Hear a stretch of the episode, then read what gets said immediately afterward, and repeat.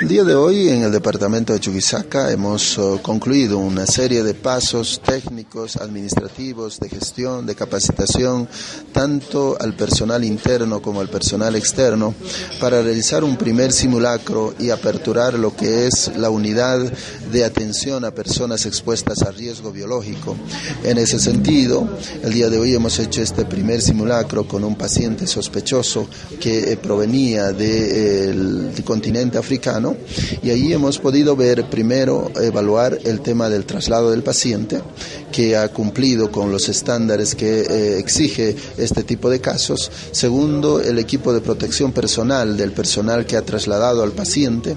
Eh, tercero, el tema de la recepción, el tema de la recepción que debe tener eh, el equipo de atención inmediata, de, de respuesta rápida. Y finalmente el tema de la atención específica en la unidad de, en esta unidad nueva que hemos implementado el día de hoy.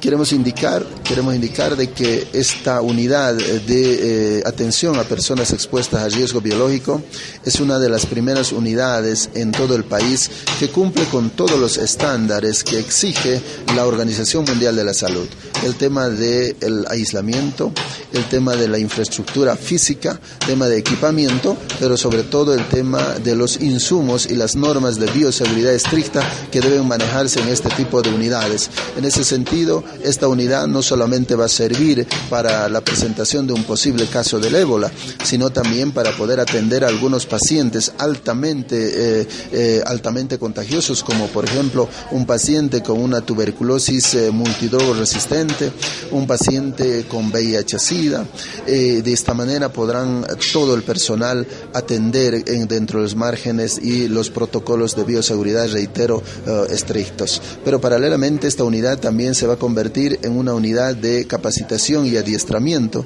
a todos nuestros profesionales entendidos en el área de los hospitales de segundo y tercer nivel de todo el departamento de Chuquisaca y así tener una red de eh, equipo de reacción rápida en el departamento de Chuquisaca y de esta manera poder evitar cualquier tipo de riesgo biológico que pueda haber eh, para la población chuquisaquecha. ¿Cuánto fue el costo de la implementación de esta unidad? Esta unidad y todos los insumos y el plan que hemos puesto en marcha eh, tiene un costo aproximado de 700 mil bolivianos, 700 mil bolivianos que hemos invertido. Eh, sin embargo, tenemos la disponibilidad todavía de recursos que sean necesarios porque lo más importante es salvar la vida, lo más importante es cuidar la salud, que es el objetivo fundamental del gobierno autónomo departamental a la cabeza del, gobernador Esteban Urquizo.